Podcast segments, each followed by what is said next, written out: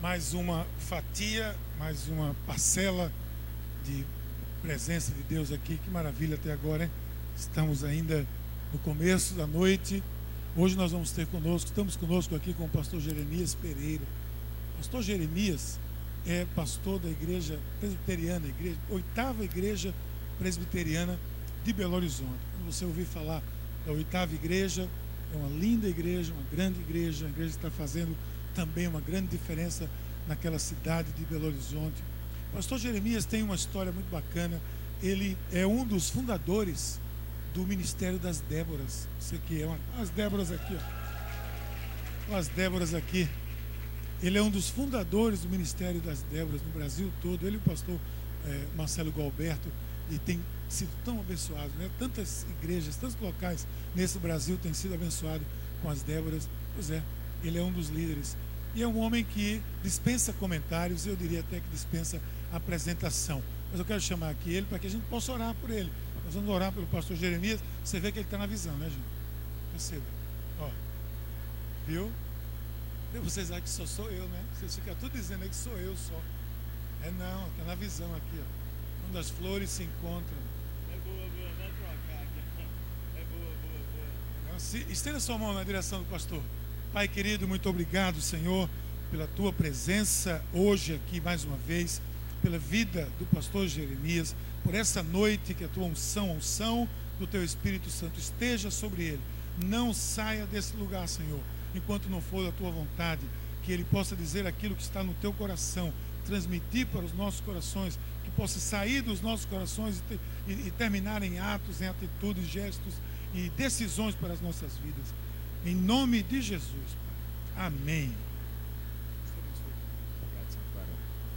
Oi, gente boa, boa noite. E a paz de nosso Senhor Jesus. Amém. Olá. Oi graça e a paz. Qual que foi melhor?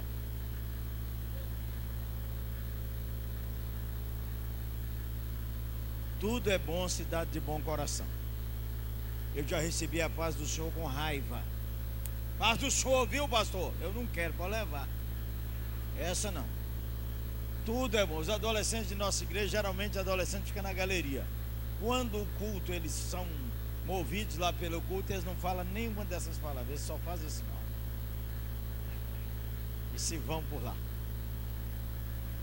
Prazer estar com as Débras. Dá um tchauzinho aí para mim, Débora. Deixa eu ver vocês aí. Jesus abençoe, viu?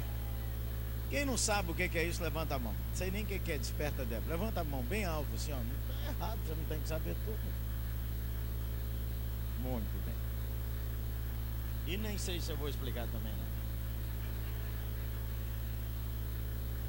Eu quero pedir uma oração por meu estado, Minas Gerais, que você tem acompanhado aí um pouco. Há quatro dias atrás eu tive na região do governador Valadares.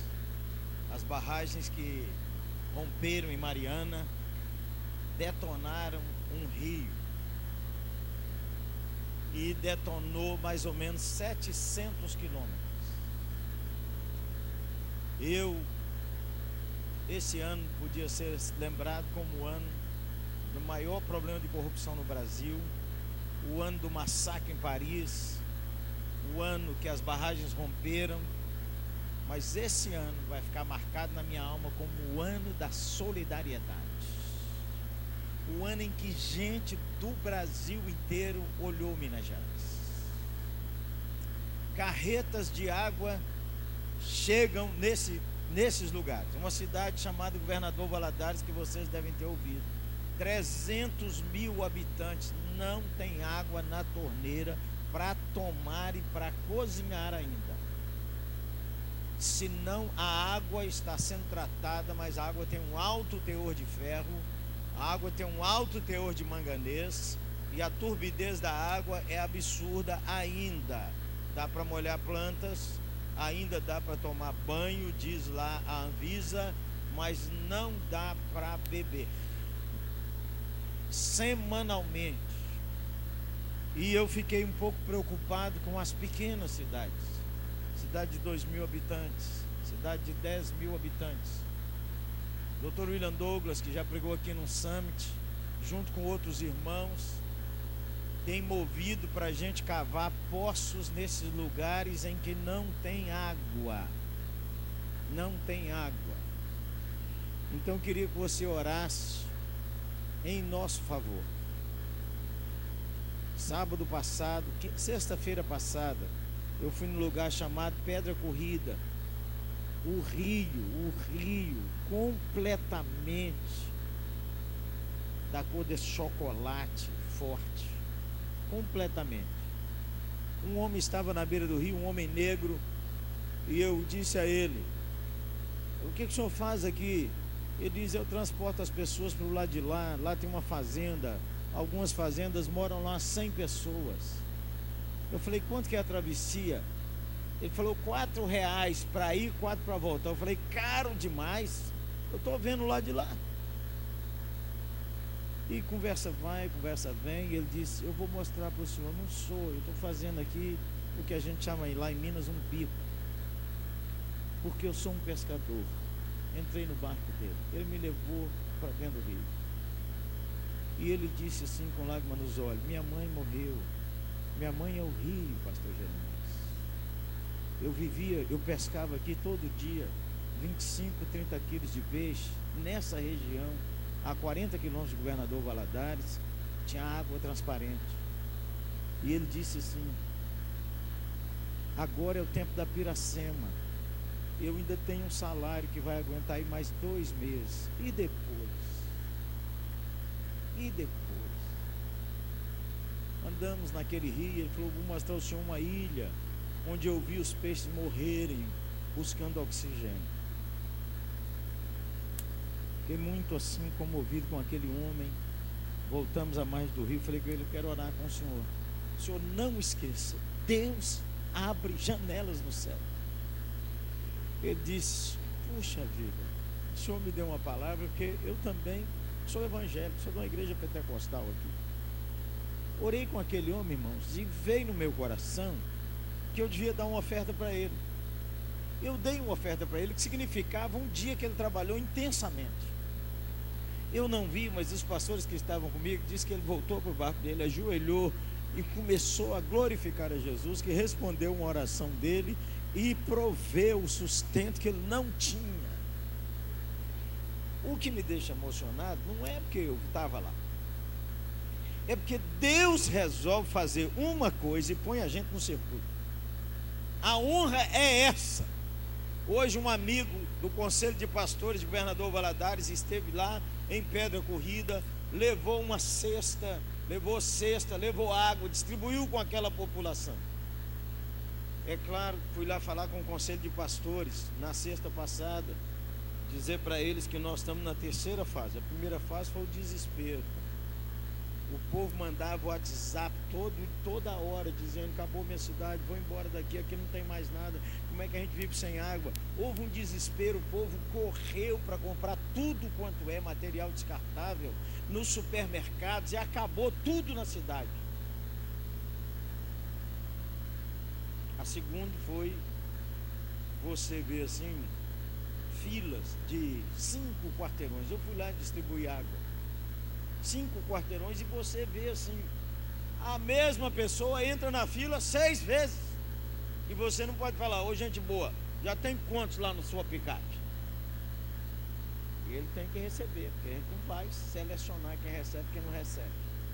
Mas eu vi também, acabou a água num caminhão, uma senhora de uns 65 anos chegou e disse acabou a água.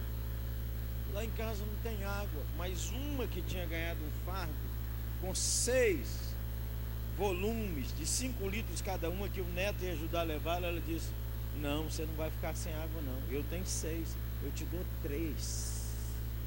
Um estranho esse é um tempo também, irmãos, que aconteceu uma coisa naquela cidade. A igreja é muito dividida. A meteorologia avisava que só teria chuva lá final de dezembro, depois do Natal. A igreja começou a ajoelhar em praça pública para orar. Segunda, terça, quarta-feira, quinta-feira, a igreja ajoelhada, choveu na cidade, louvado seja Como os irmãos sabem, nós estamos nessa crise hídrica Brasil inteiro. Então eu queria que você orasse por nossa Minas Gerais. A outra questão é econômica, irmãos. 50% da arrecadação de Minas vem da mineração. 50%. Então é uma coisa tensa. A região de Mariana, Mariana, é uma cidade que está a 60 quilômetros de onde as barragens explodiram. O município mais perto chama Bento Rodrigues e próximo a Bento Rodrigues, uma cidade chamada Barra Longa. Nossa equipe de Doutor Palhaço foi lá para consolar as crianças. Foi lá. A cidade de Mariana recebeu tanta doação de alimento que tem dois ginásios estocados com alimento que não tem logística para distribuir. Segunda coisa, o povo não quer comida, o povo quer a casa de volta. Esse, o cara tinha uma casa com três quartos, galinha, porco, flores, hortinha, e ele está num, num quarto de hotel, de uma pensão, ele, a mulher e três meninos. Então é motivo de oração também nós fomos falar com o prefeito lá de uma cidade da região, ele disse: Eu não quero comida, eu não quero roupa, o que eu quero aqui é voluntário para selecionar o que presta o que não presta, e eu preciso de saco plástico para fazer cesta para distribuir o povo. Olha para você ver. Então nós mandamos dois ônibus com outras igrejas para lá, para o povo nosso passar o dia e compramos 10 mil sacos para embalar feira não precisava de roupa, não precisava de água. O povo acha que nessa hora é tudo roupa. Não! Então você olha para nos dar sabedoria. Como é que a gente nada no meio dessa tormenta inteira que atingiu o estado de Minas. E é claro, os irmãos sabem, outras pessoas dizem só assim: é o juiz de Deus, está tocando a trombeta, rebenta tudo mesmo. Pode ser também. Mas nós vamos ajudar enquanto puder. Amém, irmãos? Se você puder, junte com alguém aí hoje e agora, faça uma oração por Minas Gerais. Faça uma oração para sabedoria, para uma hora do povo de Deus, para a hora do arrependimento, para a hora do quebrantamento chegar no nosso estado, para a hora que a igreja se levante para servir, para abençoar. Os batistas têm sido maravilhosos, quadrangulares, gente de todo lado, os católicos, irmãos a Igreja Católica de Mariana, caiu o Templo Batista em Bento Gonçalves, a Igreja Católica abriu o templo e falou com os batistas: pode fazer o culto aqui. Foi um negócio assim exponencial. Nós mandamos água para uma a pai dirigida por espíritas. Nós queremos que as crianças tenham água. Ainda tem o problema em Colatina, Linhares e lá em Regência, onde as tartarugas gigantes desovam. É a época da desova das tartarugas. Mas elas não desovaram porque no elas época de lua cheia, elas não vão. Então, como é que a providência divina está trabalhando nisso aqui? Então, eu queria que você orasse por nós. Amém? Orasse por Minas Gerais. Junta com alguém aí, acha uma pessoa simpática do seu lado, falou simpático. Vamos orar por Minas. E se você não for com a cara dele, fala, nós também vamos orar do mesmo jeito.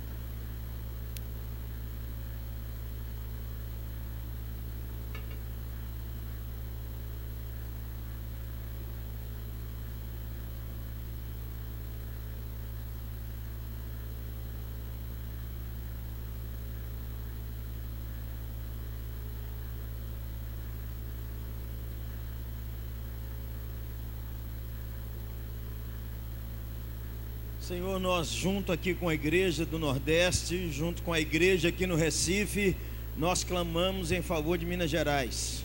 Oramos por um derramamento do Espírito, por uma virada no nosso estado, uma virada de quebrantamento, uma virada de arrependimento. O Senhor volta o nosso coração para Jesus. O Senhor une a igreja, Senhor. O Senhor, Deus, manda chuva para nós. Manda chuva no Brasil, Deus. Muito obrigado pelo amor, pela bondade, pela solidariedade do povo que ora, que ajuda e que abençoa nosso estado. Louvado seja o Senhor, em nome de Jesus. Amém. Ô, gente, quando você sair ali, o irmão falou de uma livraria. Deixa eu mostrar uns livros que eu trouxe aí. Um deles é Acabe com estresse antes que ele acabe com você. Para mães, é para mulher. Esse é para mãe que tem mais de três filhos, dois ou três, e não tem cachorro. O capítulo que fala sobre o estresse que o marido provoca é para arrepiar qualquer um. Eu, esse livro aprendi muito com ele, eu li para Claudinha o capítulo do estresse que o marido provoca. Eu falei, fala se isso acontece comigo ou não. Ela disse, está faltando umas coisas ainda. O outro livro que você vai ler, vai andando aí para mim, varão. Está ali, ó. É, o próximo que vem aí, pode passar aí. É Dona de Casa Estressada.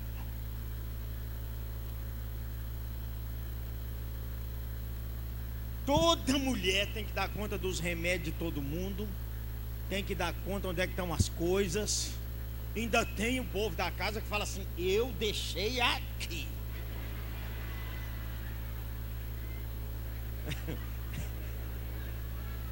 aqui. Aí está lá debaixo do assento dele no carro. Mas a confusão que deixou aqui. Agora tem umas dunas de casa que elas não sabem explicar, não sabem responder o marido, nem os filhos, nem ninguém. Ela dá aula. O marido pergunta assim: Meu bem, você viu, é, você viu meu telefone? Ela, em vez de falar sim ou não, ela fala aqui nessa casa. Quem sabe onde as coisas, coisas estão? Ela não responde, ela dá aula.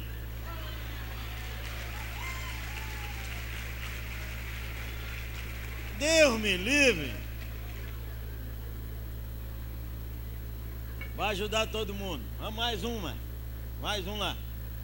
Está na cara, na cara. O assunto é esse mesmo, na cara. É isso aí, ó. A sustância. Isso aí é para ter na cabeceira. Tomar um banho exponencial. Casal casado. Amém. Passar um perfume. Derruba laje. Abrir o livro assim a esmo e falar assim: hoje é o capítulo 7. Aleluia é a glória. Best-seller na oitava. Mais de 800 casais já estão lendo. Glória a Deus. Uma mistério. Bora. Irmãos, esse livro é divertido demais. O beijo de 10 segundos. Só a introdução dele vale a leitura, porque ele é um testemunho de uma mulher não crente. Como é que a renovação da mente muda a vida da gente ela estava com câncer que o médico dela dizia: Você possivelmente não tem a chance. Então ela toda noite pensava que amanhã ela está semi-morta. Ela, uma escritora famosa nos Estados Unidos, recebeu de um leitor umas, uns cassetes de encorajamento. Por isso que eu carrego meus CDs e DVDs para onde eu vou. E ela começou a ouvir aquilo antes de dormir. E ela começou a acreditar que a saúde dela poderia melhorar, em vez dela pensar em morrer, ela começou a conversar consigo mesma. Quem sabe amanhã eu estou um pouquinho melhor. Sarou do câncer. A introdução desse livro já vale. Mas ela trata de casamento. O beijo de 10 segundos. É porque casais, irmão, depois de uma certa idade de casado, eles não beijam mais, eles dão bicocas. Nós estamos beijando um pedaço de isopor.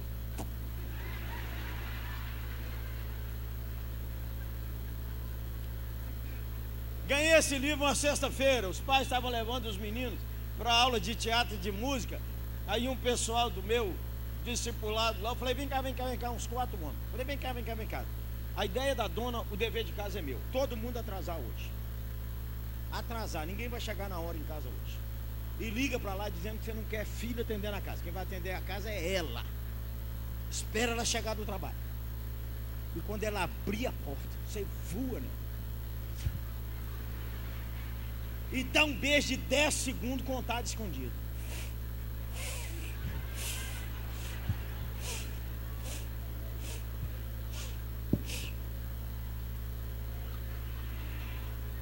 Falei, domingo nós contamos caos.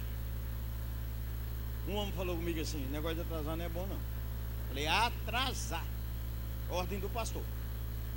E você sabe que o lugar de segurança é o lugar da obediência. Obedecer. Não é ideia boa. Não pode atrasar, não é não. O melhor caos foi deles. Ele nem foi domingo de manhã na igreja. Ele falou, pastorzão, como você ouviu?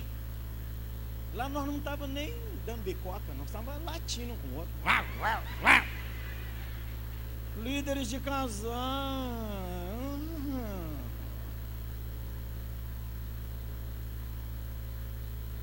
Ele disse, pastor, eu falei para o senhor que não era bom. O senhor sabe quando a gente chega em casa que a nuvem da ira está na cabeça da mulher? Quantos maridos já viram isso aqui?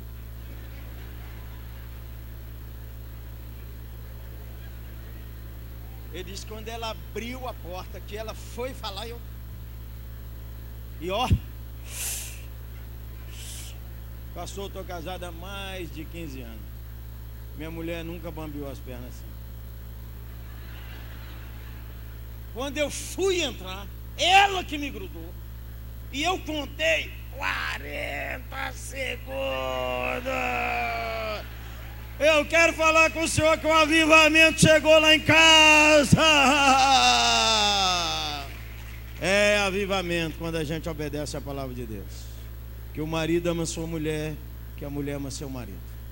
Que eles têm amor profundo pelo. Isso é avivamento.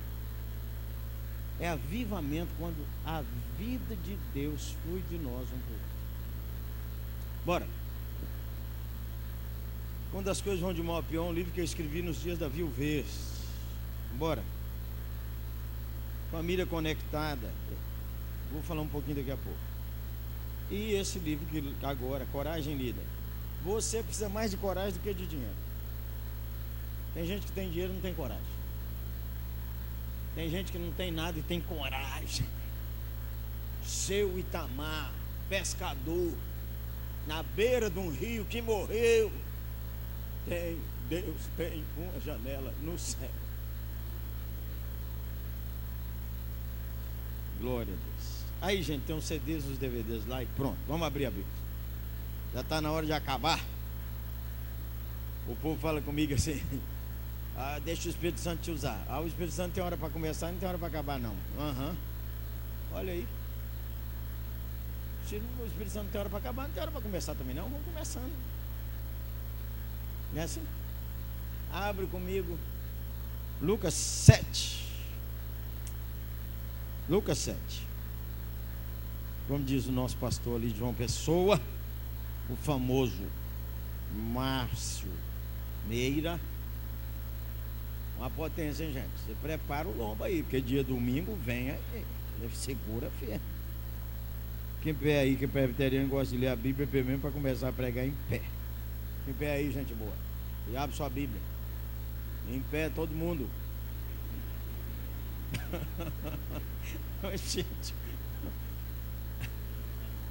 O texto da Bíblia vem aqui, gente boa. Leitura do Evangelho. Fiquemos de pé. Aqui já está combinado, olha lá. Já está no script. Vocês demoraram muito para levantar, já estava lá. Bora lá. Lucas 7, de 11 a 17. No dia seguinte partiu Jesus e foi a uma cidade chamada Naim, e com ele e seus discípulos e uma grande multidão. Ao se aproximar da porta da cidade, estava saindo o enterro do filho único de uma viúva, e uma grande multidão da cidade estava com ela. Vamos ler juntos agora? Ao vê-la, o Senhor se compadeceu dela e disse: Não chore. Depois aproximou-se, tocou no caixão e os que carregavam pararam. Jesus disse: Jovem, eu lhe digo, levante-se. Lê comigo agora. O jovem sentou-se começou a conversar. E Jesus o entregou à sua mãe. Repete essa frase para mim. E Jesus o entregou à sua mãe. Todos ficaram cheios de temor e louvavam a Deus, dizendo: Um grande profeta se levantou entre nós E Deus interveio em favor do seu povo. A tradução revista atualizada diz assim: E Deus visitou o seu povo. Lê comigo agora o 17 para finalizar. Essas notícias espalharam-se por toda a Judéia e regiões circunvizinhas. Vamos sentar? O que muda sua história não é o que você sabe, é o que você decide e faz. Decidir só não muda sua história. Entre você decidir realizar tem um abismo. Você pode decidir e ali na porta você esquece a decisão ou diz vou fazer amanhã, vou fazer depois da manhã. Se o Senhor já lhe falou ao coração nesse culto e já falou ao meu coração, já anotei umas coisas, já tomei algumas decisões, já mandei um torpedo para o nosso pessoal da área de louvor, por causa de uma música que eu ouvi aqui, para eles preparar para o culto da virada do dia 31. O que muda a nossa vida é o que a gente decide fazer. Se você não decidir nada hoje sobre família, você está atrasado. E o dia hoje é sobre família. Então vamos pedir ao Senhor, se o Senhor falar no seu coração, você obedece. De vez em quando o pregador prega sozinho, mas de vez em quando Deus fala assim, estou com ele. Aí você sai do culto e diz assim, Deus falou comigo. Quando o pregador pergunta, o que, é que você ouviu? Você fala uma coisa que não tem nada a ver com a pregação. Glória a Deus, é que Deus misturou as palavras.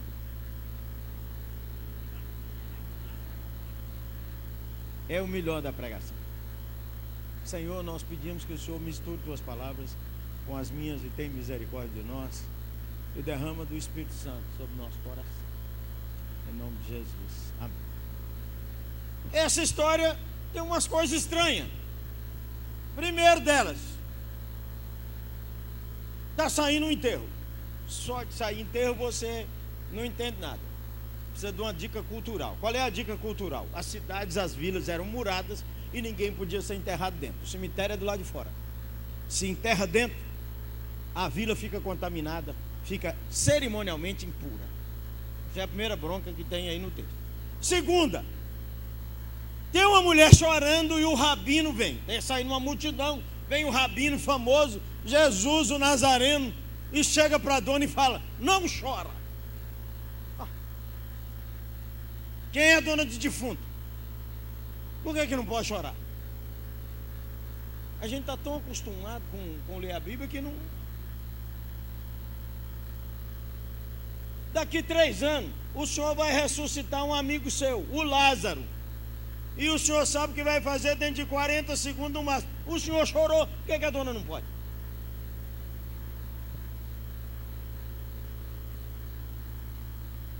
Terceira coisa, o rabino conversar com o defunto. Ninguém conversa com o defunto. Quem conversa com o defunto é o dono do defunto. A gente ainda tolera. O marido morreu, a dona falou, oh, meu bem, você me deixou, não me deixa não, já deixou. Tá? A filha que foi desobediente a vida inteira, eu acompanhei uma família que a mãe morreu, a filha desde os 15 anos já tinha 38, a mãe morreu agarrada na mão, no corpo da mãe, dizendo, ah, mamãe, por que você me deixou, mamãe, meu amor? Quase que eu falo com ela, sai daí, falsa. Quando sua mãe precisou disso, você não falou. Já pensou? Vai passando o enterro. O reverendo, o bispo, para o defunto e conversa com o defunto. Ô Zé, Você vai falar assim, ele não está bem. Não é assim? Eu, pastor jovem, eu tenho 60 anos, comecei a pastorear com 23. Um amigo e eu íamos fazer os primeiros enterros da vida, e ele também com 23, ele chegava na beira do caixão.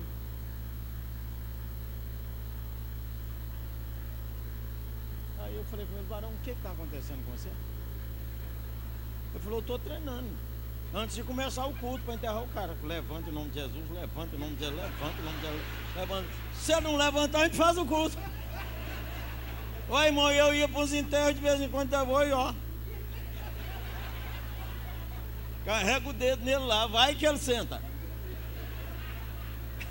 Vamos correr todo mundo e o defunto atrás. Terceira coisa complicada é que falou com o defunto e o defunto respondeu.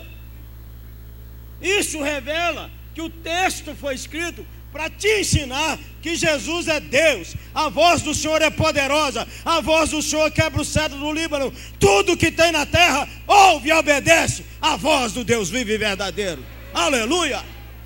Por isso que o defunto falou.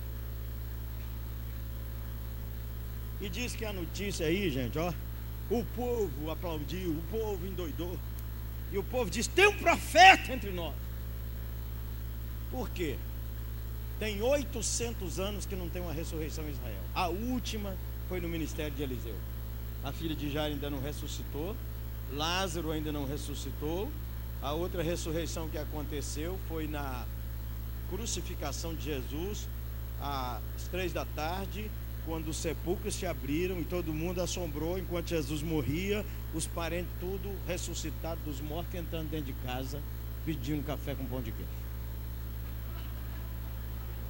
Pense numa coisa tensa. Está escrito lá na palavra eterna, gente boa. Por isso que eles disseram: grande profeta se levantou entre nós e Deus visitou seu povo, e Deus está de novo na terra, e Deus está entre nós. Permita Deus que haja uma virada tão poderosa nessa igreja, nas igrejas aqui representadas, uma virada em Recife, que o povo começa a dizer: Deus mudou para Recife, aleluia, aleluia. Um profeta está entre nós, e a fama se espalhou por todo mundo. Eu quero fazer seis aplicações nessa história. Com o seguinte título: Transforme a cidade consolando famílias. Transforme a cidade consolando famílias. Transforme sua cidade. A primeira aplicação é essa: toda família enfrenta sofrimento, seja em Naim, seja em Brasília, seja em Recife, Mariana, Paris ou em Bruxelas, seja lá nos refugiados sírios, seja lá no ISIS decapitando, seja onde for, toda família enfrenta sofrimento, toda família. Quando você sair por essa cidade, olha as pessoas, tem uma coisa latejando na alma deles. Tem uma coisa machucando a alma. Toda família as crianças sofrem. Famílias têm uma coisa que não consegue ajustar, toda família tem. Às vezes é uma coisa simples para você, não é um filho autista, não é um filho com síndrome de Down, é um filho inteligentíssimo que já fez vários cursos, não firme emprego nenhum. É uma moça linda, uma senhora de nossa igreja, três filhos, que podia ser capa da Vogue falou: o senhor faz uma. Eu quero que o senhor faça uma vitrine nessa igreja. Minhas filhas já têm 25 anos, não tem ninguém namorando, elas precisam um casar. Já formou todo mundo. Tem uma médica, tem uma dentista, tem um economista, não, não acha nada. Cadê o zoom dessa igreja? Eu sei lá. Somos tudo mufino. Não tem nada disso, não. Meu filho com 22 anos, Ciro Daniel, namorando uma moça, falou o seguinte: Meu pai, o que é que um cara precisa para casar? Eu falei: Coragem. Acha uma mulher corajosa, uma mulher que dorme contigo numa cama king size, com lençol, fio egípcio 800. Mas que ela dorme contigo numa esteira, com a mesma alegria, a mesma, o mesmo gozo, coragem. Ele falou: Vou casar dentro de dois anos. Casou. Não tinha nem emprego. Se é só isso, meu pai, acabou. Toda família sofre. Por que, que a gente sofre? A gente sofre porque os, há pessoas que arrumam confusão para nós. Os dez países mais ricos, os representantes deles reúnem na Suíça, tomando uísque, tomam uma decisão, quebram o microempresário em Recife. Você não tem nada com eles, nada.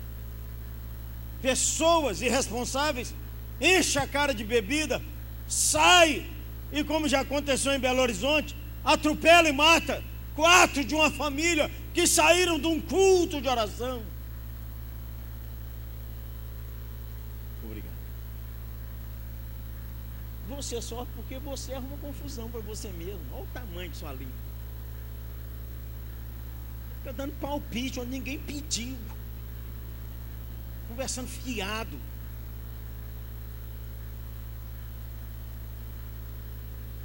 Escute mais, converse menos. Quem é sogra aqui? Sogra e sogro, levanta a mão. Cuidado com o que vocês falam, é um ministério difícil. Porque é o seguinte, gente, seus filhos casados, eu tenho filho casado. Eles brigam lá. O varão chegou lá em casa nervoso com a loura. Disse: Meu pai, aquela mulher. Meu pai. Meu pai, eu estou te falando que a minha mulher. Ninguém fala mal da minha nora aqui dentro de casa, nem o marido dela. Você quer conversar? Chama ela e nós sentamos aqui. E tem hora que é o seguinte: eles foram casar, eu falei, arruma um pastor para fazer esse casamento seus, e eu não vou fazer sozinho. E ele, o que, que é isso? O que, que é isso, sogro? Menina, você vai encher a paciência desse cara lá e ele vai encher a sua. E vai. Todo casamento dá problema. Todo. O seu, inclusive, bonitinho. E na hora que o pau quebra lá, não quer conversar com o sogro. Pastor, não. Porque se eu tiver que dar uma bronca nela, ela fala puxando para o lado do filho. E se eu tiver que dar uma bronca nele, ela fala nela, nele. E ele fala, não me respeita na frente da minha mulher. Então chama um dos pastores, que na hora que o pau quebrar, pastor, põe moral nesses dois. Toda família enfrenta sofrimento. Então a senhora conversa menos lá, viu? E o senhor também. Que às vezes seu filho ou sua filha chega conversando fiado e você fala com ele assim: Eu falei que aquilo não prestava.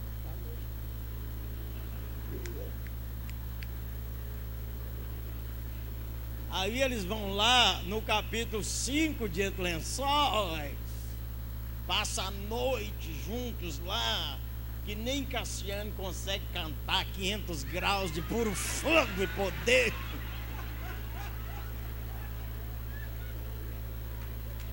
E depois que estiver junto conversando, a língua aruda, fala com ele. Bem que mamãe achava que você não prestava mesmo. Olha a confusão arrumada. Você, com sua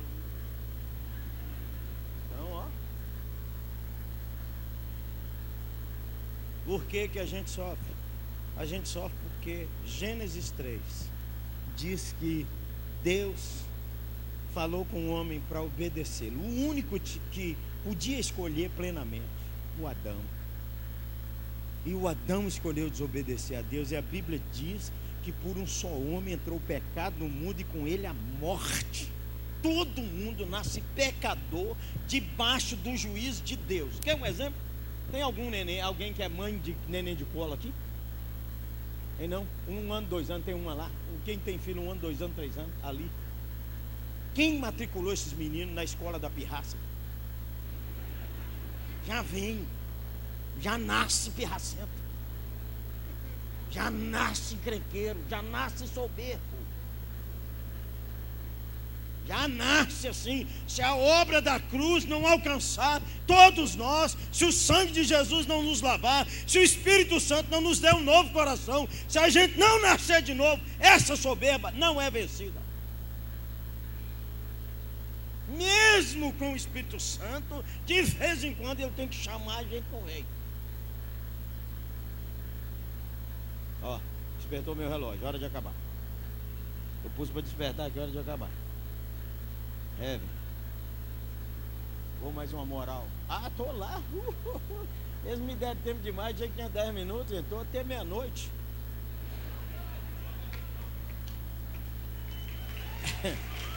Vocês estão aí. Quem não bateu o pão, pode ir embora. Tchau pra vocês. Vai embora, pode ir embora.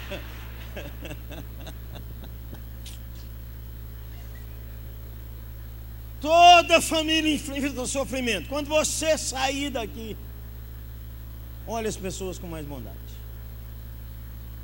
Segunda verdade desse texto: toda família precisa de consolação. Toda família.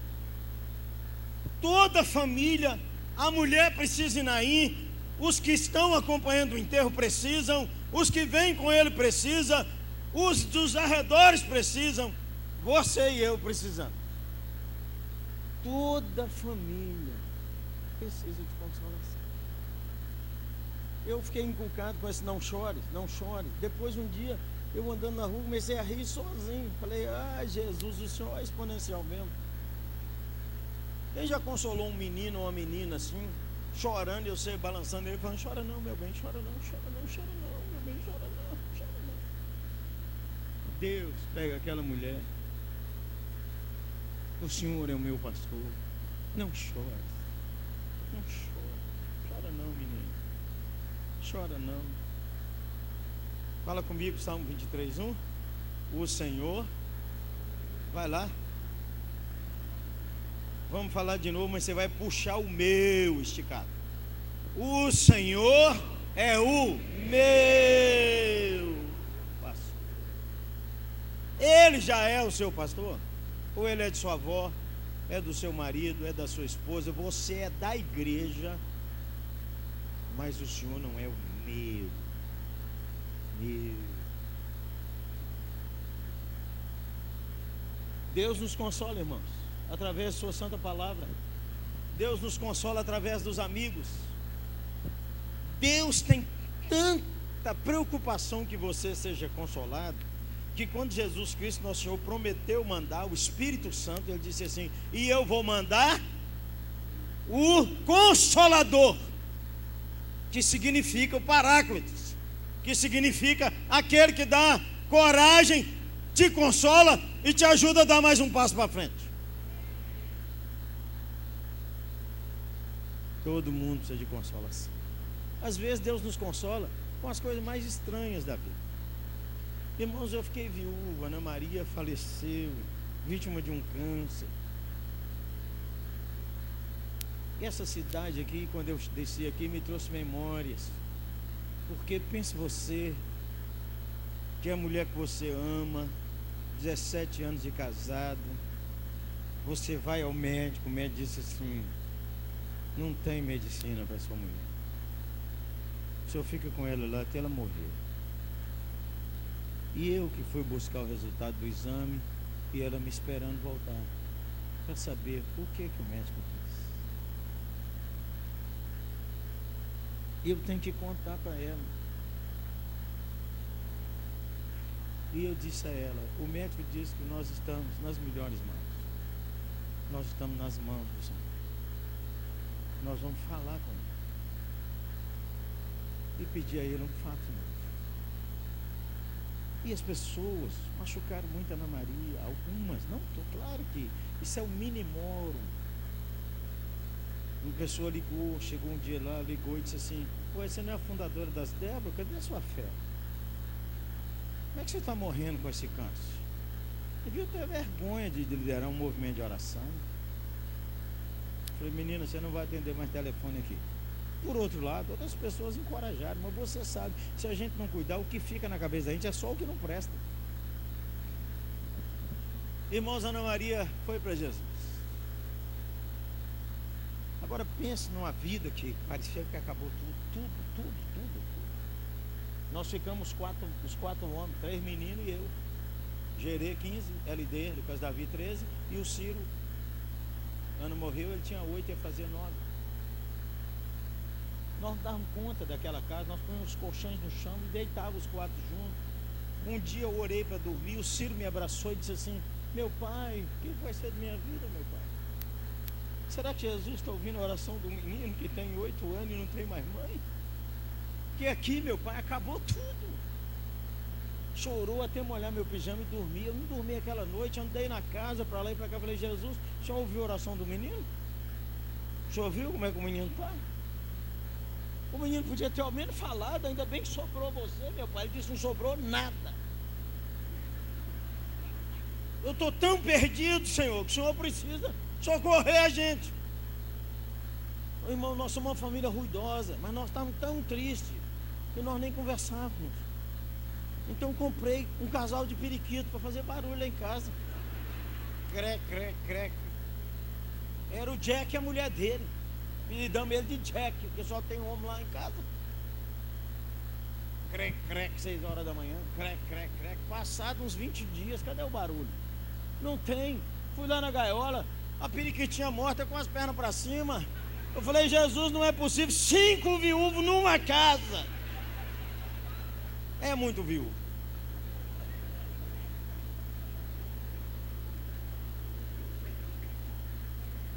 Começamos a orar, irmãos. Começamos a orar, orar. E um dia, irmãos, estava andando no meu carro e cantando, orando. Sou filho de uma mãe batista, dona Ilka, vai fazer 90 anos. Se o senhor abençoar, minha mãe feirante, seu Anatalão, presbiteriano, meu pai, pregador leigo. Eles acordavam fazendo café, a filharada escutava a voz do contralto de minha mãe. Seguro estou, não tenho temor e a voz da minha mãe encheu minha alma. Eu queria recomendar às mães: cante dentro de casa. Não ponha o CD da cantora famosa. Cante você dentro de casa. Nos piores dias de minha vida, a voz de minha mãe ressoava dentro de minha alma. Cantei as músicas da minha infância. Sou criado na escola bíblica. Fui jovem. Era parada de sucesso. Vou ficar sozinho Agora só e os presbíteros a gente balançava e os presbíteros diziam: Isso aqui não é boate, não. Com Cristo no meu coração.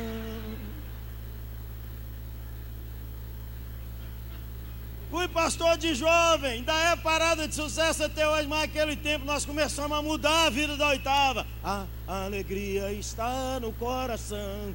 Quem já conhece a Jesus. Amém, amém. A verdadeira paz só tem aquele que já conhece a Jesus. E eu estou cantando dentro do meu carro, o Espírito de Deus me visitando, veio uma frase. Por isso não vou mais chorar. Falei, que música é essa? Deve ser da, de quando meu irmão era jovem. Ele é seis anos mais velho que eu. Presbítero da nossa igreja, encostei o carro. Aquele tempo do celular, o tijolão. Lembra? Quase dois quilos. Liguei para ele e falei, ô oh, velho Jesus está me visitando aqui, me consolando, varão, mas eu estou querendo. Tem uma música aqui que encheu minha alma de esperança. Por isso não vou mais chorar. O que, que é isso? É você do seu tempo? Ele gritou do lado de lá. Você é Roberto Carlos, rapaz. De hoje. Aí ele começou a cantar. De hoje em diante vou modificar o meu modo de vida. Aquele instante que você partiu destruiu nosso amor. Por isso não vou mais chorar e esperar, enfim, e para começar, só vou gostar. Irmãos, o Espírito de Deus falou comigo, porque só pode ser ele, o diabo não ia falar aquilo comigo. O Espírito de Deus falou comigo, Jeremias, eu estou encerrando seu luto. Você não pode mais amar Ana Maria. Amor é relacionamento. Você tem uma memória de amor, mas você não pode mais amar Ana Maria, porque amor é relacionamento. Tomei um choque. Falei, o que, que é isso? O que, que é isso? Aquilo dentro do meu coração. E aquela dor, gente, ela sai. Eu tinha uma dor dentro da minha alma. Eu tinha saudade, mas não tinha mais dor. Quando eu falei com a nossa igreja que eu não amava mais Ana Maria, eles quase me apedrejaram. Eu tinha uma memória de amor.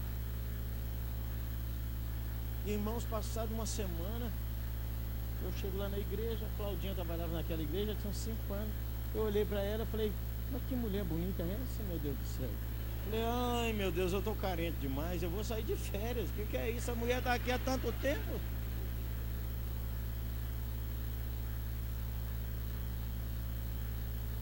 Sinais do reino em todo lugar.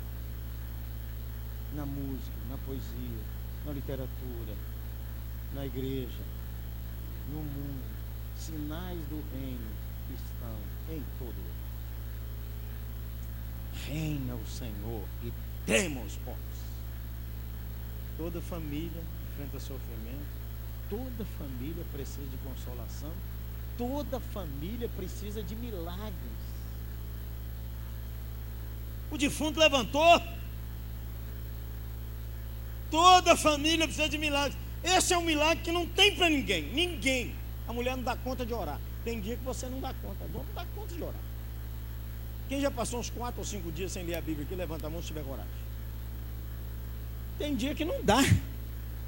E quem já orou assim, no costume? Abençoa minha vida, abençoa meu trabalho, abençoa, abençoa todo mundo. Não era aquela intercessão, aquela comunhão, aquele amor. Tem dia que a gente não dá conta. E Jesus sabe disso. Por isso que a palavra de Deus diz que Ele é o nosso intercessor. Você não dá conta de orar, Jesus está orando. Você não dá conta de interceder, Jesus está intercedendo. Ele está sempre na brecha, aleluia. Toda família precisa de milagres. Irmão, chegou um pessoal lá na nossa igreja, um homem com sete pessoas da família, e falou com a família, trouxe todo mundo no culto, pastor Jeremias, que eu queria que eles conhecessem o homem que me mandou jogar os remédios fora. Falei, você está por fora, varão. Aqui manda tomar um remédio, aqui manda jogar não.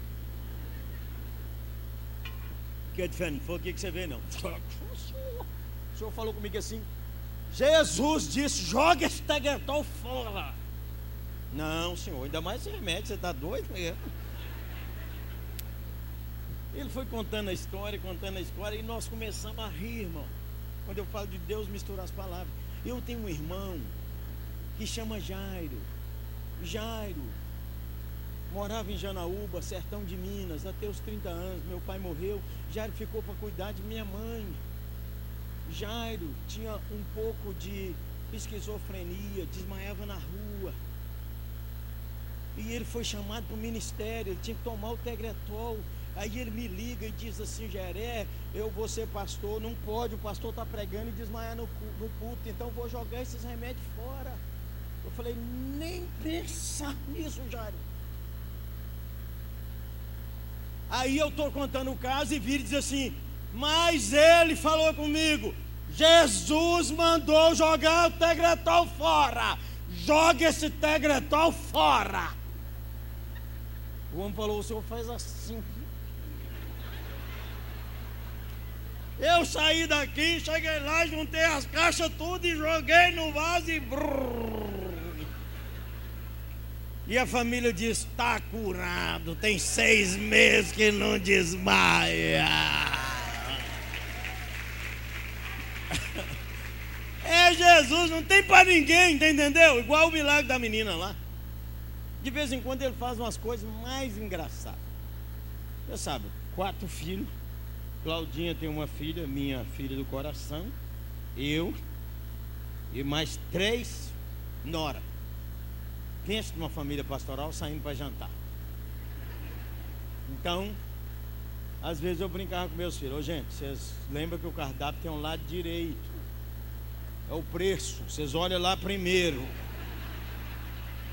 Entendeu? Depois vocês olham do lado de cá. Outra coisa, ninguém precisa tomar um, dois, três, quatro refrigerantes. Um só e acabou. Sobremesa não precisa, aqui em casa tem doce. Sai de lá e.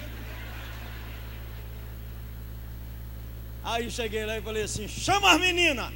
Manda as meninas tudo arrumar, porque nós vamos num lugar bacana. E hoje escolhe do lado esquerdo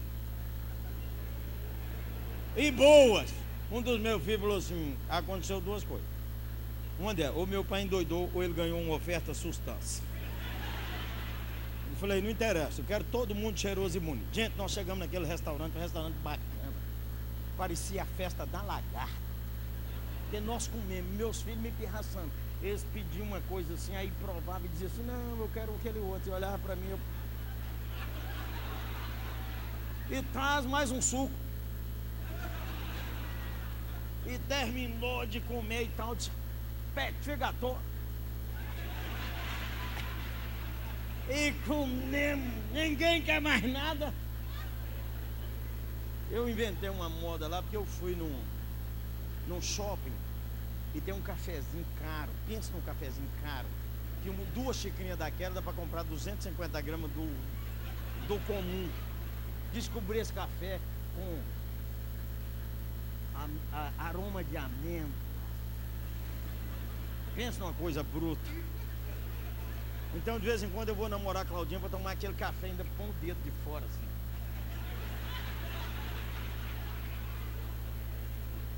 Aí a primeira vez que eu fui tomar aquilo, o cara da roça não sabe bem aquilo. A moça pôs uma água com gás e pôs o café. Eu bebi o café, água com gás por cima. Ela disse: é o contrário, moço. Primeiro água com gás para lavar a língua, para tomar o café. Vou te dar outro para o senhor fazer direito. Inventei essa moda lá em casa. Levava água com gás para ir inovando. Aí eu falei: hoje minha filha ainda falou assim: eu quero uma água com gás, depois o cafezinho. Aí o homem veio trazer minha conta. Quando trouxe minha conta, 15 reais e 75 centavos. Falei, moço, eu sei fazer conta. Essa conta não é minha não. Você quer no máximo água com gás e o cafezinho que ela pediu. Eu disse, é isso mesmo. Quando o senhor aqui uma, entrou aqui, tinha uma família jantando. O homem perguntou assim, o senhor conhece aquele moço que está entrando lá? Eu não. Pastor Jeremias. Minhas filhas não queriam ir mais à igreja eu estava perdendo minha família, pois nós fomos para aquela igreja. O senhor precisa ver que bênção a igreja na vida da gente. Então, tudo que ele comia aqui hoje, eu vou pagar.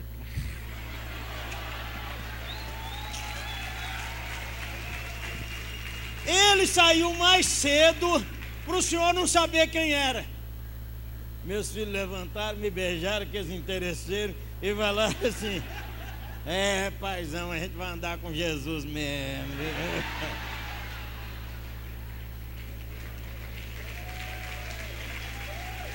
Você precisa fazer a campanha dos 21 dias de oração da corrente poderosa, sozinho, sem falar com ninguém.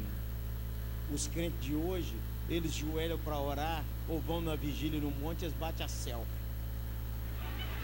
orando. O único galardão que você tem é a sua postagem. Que Deus que vem em secreto recompensa em secreto.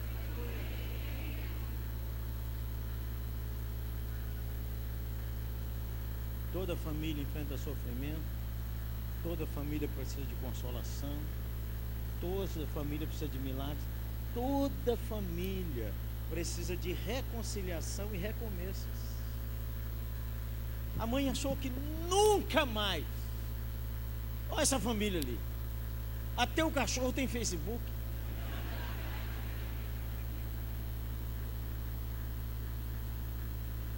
Família reunida, família longe. Talvez vocês estão vivendo assim. Todo mundo almoçando, cada um ligado no seu smartphone, cada um mandando zap, cada um conversando e todo mundo longe um do outro. Sua família perdeu a hora sagrada, que é a hora da comunhão. A começar do Senhor, que não respeita esse horário. Está sempre ligado. E os filhos ligados. E tem família, gente, que nem ora mais na refeição. É a porcada comendo. A mãe grita: Comida! A porcada vem. Ninguém ora mais. Você precisa sair desse culto e restaurar a oração de gratidão pelo alimento.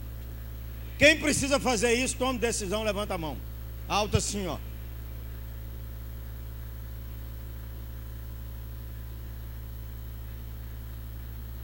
Abraça sua mãe, menino. Abraça seu filho, dona.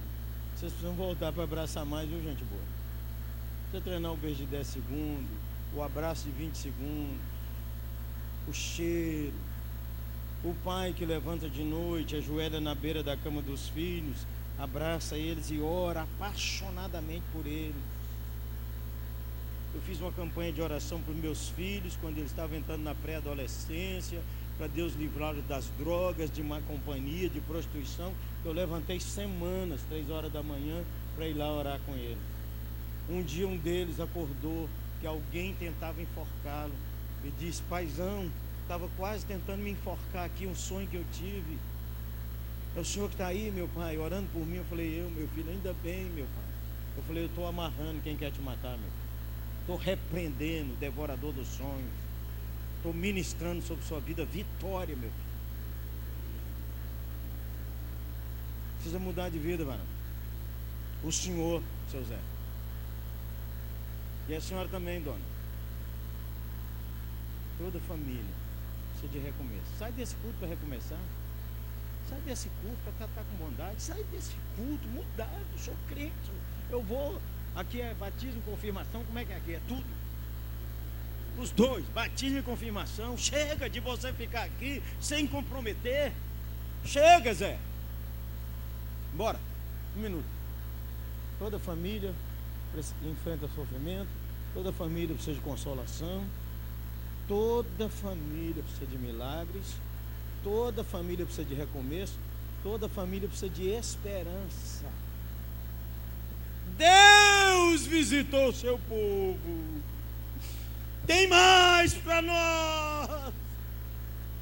Deus está de novo perto de nós. Que coisa exponencial. O ex-morador mudou-se para o andar de cima. Jaziel Botelho. O túmulo está vazio. Jesus está vivo, louvado seja Ele. A esperança do crente não é a última que morre, porque Ele venceu a morte.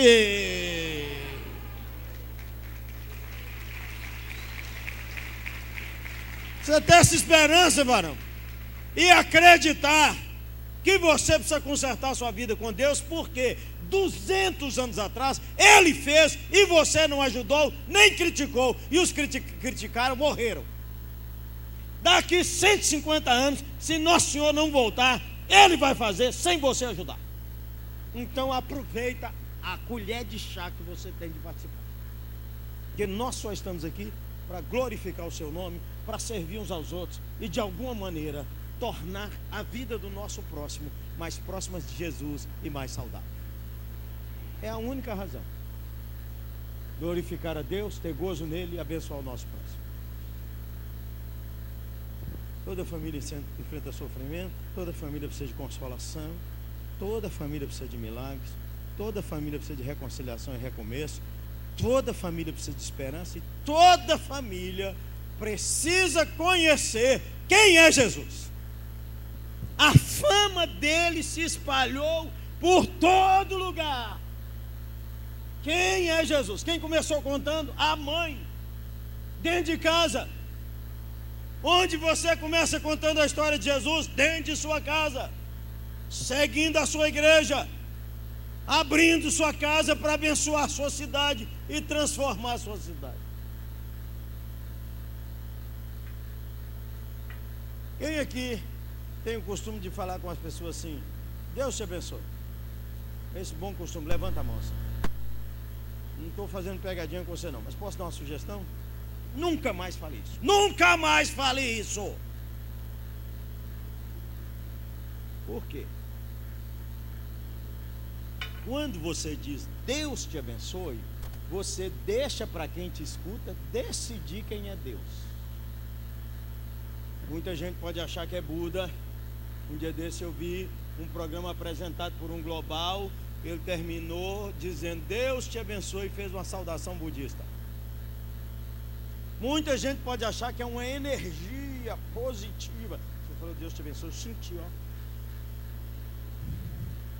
Quem já ouviu isso? Sentiu uma energia vindo de você. Quem já ouviu isso? É, você fala, Deus te abençoe, a pessoa escolhe. Então quero dar uma sugestão. Você começar a treinar. Jesus te abençoe. Nosso Deus tem nome. Colossenses diz, Ele é a exata expressão do Deus invisível. Nosso Deus tem nome. Ele chama Jesus Cristo, nosso Senhor. Leva tu contigo o nome, diz o hino clássico de Jesus, o Salvador. Esse nome dá consolo, dá conforto, dá coragem no lugar que for. Enche a cidade do nome de Jesus. Fale com as pessoas. Jesus, nosso Senhor, te abençoe. Fale com bondade. Fale com carinho, fale com doçura. E quando você fala Jesus te abençoe, você deixa de ser agente secreto. Todo mundo que fala isso, o cara diz, é crente, não é não? Só crente fala isso. Ponto final. Vamos resolver umas paradas aqui? Seis e meia da manhã, fui comprar o pão naquela padaria, uma chuva fina. A moça do caixa, brava demais xingando todo mundo. E o povo gritando com ela, que, que não tinha nada a ver com ela, que ela está gritando desse jeito. Chegou a minha vez. Eu falei com ela, ô menina, muito obrigado que você veio trabalhar. Muito obrigado, que você está nos servindo. E de todo meu coração eu desejo que Jesus Cristo, nosso Senhor, ponha paz na sua vida. Guarde aqueles que você ama. Cure as dores de sua alma. Que o Senhor sente aí junto com você nesse caixa dessa padaria que você vai trabalhar o dia. Aí eu estava saindo, ela disse assim, ô oh, moço, não sabia que eu era pastor Jeremias, não. Aí eu disse, ô oh, moço, o senhor é crente? Estou crente, menino. Ô oh, moço, eu vim tão desesperado da vida, eu fui criado numa igreja evangélica com minha avó. Mas eu saí, não permaneci mais. Andei por tanto caminho errado. Hoje eu tive uma briga tão grande lá em casa. Eu vim pensando em acabar com minha vida.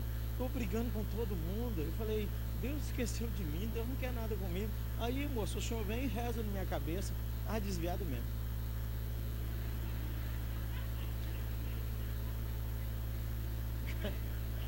Passados uns dias, ela já sabia que era o pastor Jeremias. pastor Jeremias. Eu vim na oitava algumas vezes e é longe da minha casa. Eu estou indo numa igreja lá perto. Passado uns tempos, ela disse, eu já estou na classe de batismo.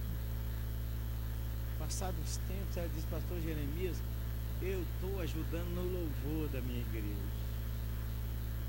Passado uns tempos, ela disse assim, o senhor sabia? Pediu licença, pô, vocês dão um abraço lá no meu pastor.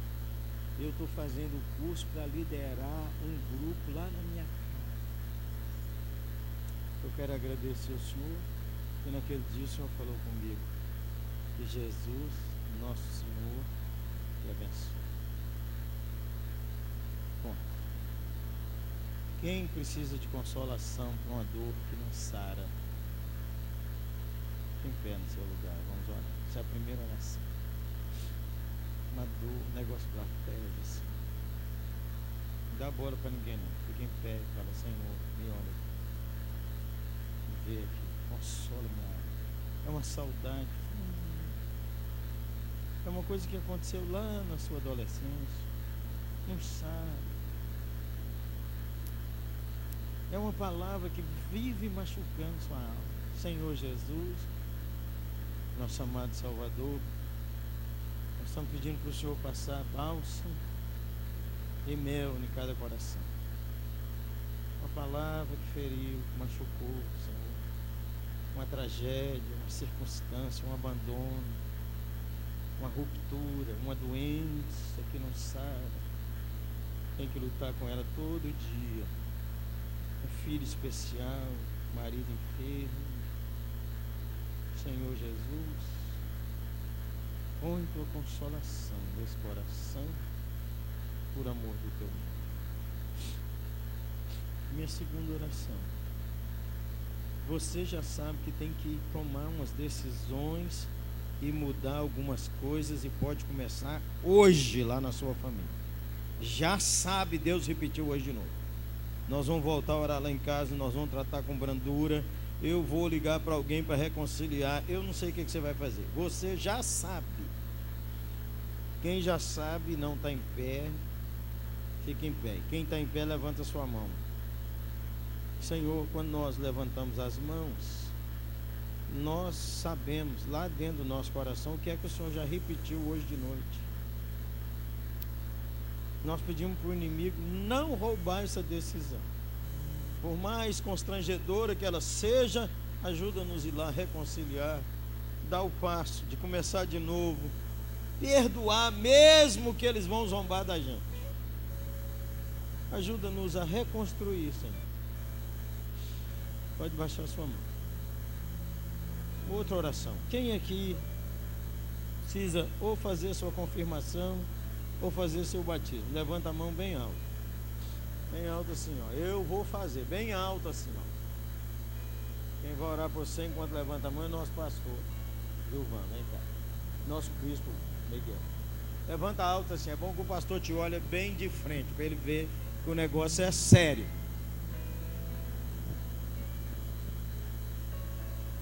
Senhor nosso Deus, Pai querido, obrigado, Senhor, pela tua mão nessa noite aqui mais uma vez. Pelas essas vidas que estão aqui, Senhor, de, de pé, por todos nós que estamos aqui, especialmente esses que estão declarando a sua necessidade de ser parte do teu corpo, de ser parte da tua igreja, de tomar uma decisão, de dar um passo além na sua vida, de sair, de mudar de cadeira, de sair da cadeira e entrar na cadeira da, do servo, do membro, daquele que vai adiante. Que a tua mão esteja sobre cada um desses e dessas aqui nesta noite. Também os corações feridos, as pessoas que estão levantadas porque em algum momento na vida precisaram de consolação, escutaram outras coisas, precisaram de um milagre, escutaram, escutaram ceticismo, precisaram de reconciliação, escutaram não Nós precisamos de Ti, Senhor. Nós queremos a Tua presença aqui. Nós somos muito agradecidos. No nome de Jesus. Se você deseja uma oração nesse sentido, se você precisa de uma oração, a nossa equipe de intercessão vai estar aqui agora. Vamos estar louvando ao Senhor um pouco mais. Vamos louvar mais um pouco. Estamos terminando, mas vamos louvar. Depois, se você está na, no caminho, tem que ir embora. Vai com Deus, Deus te abençoe. Se não, se você precisa dessa oração, vão ter pessoas aqui disponíveis para orar por você, interceder por você. Do mesmo modo que você levantou a mão, que você levantou-se da cadeira, não tema, não tenha nenhum receio de receber a oração dos, dos servos, das servas de Deus que são para, estão aqui para abençoar a sua vida. Vamos louvar o Senhor finalmente com essa canção. Vamos lá?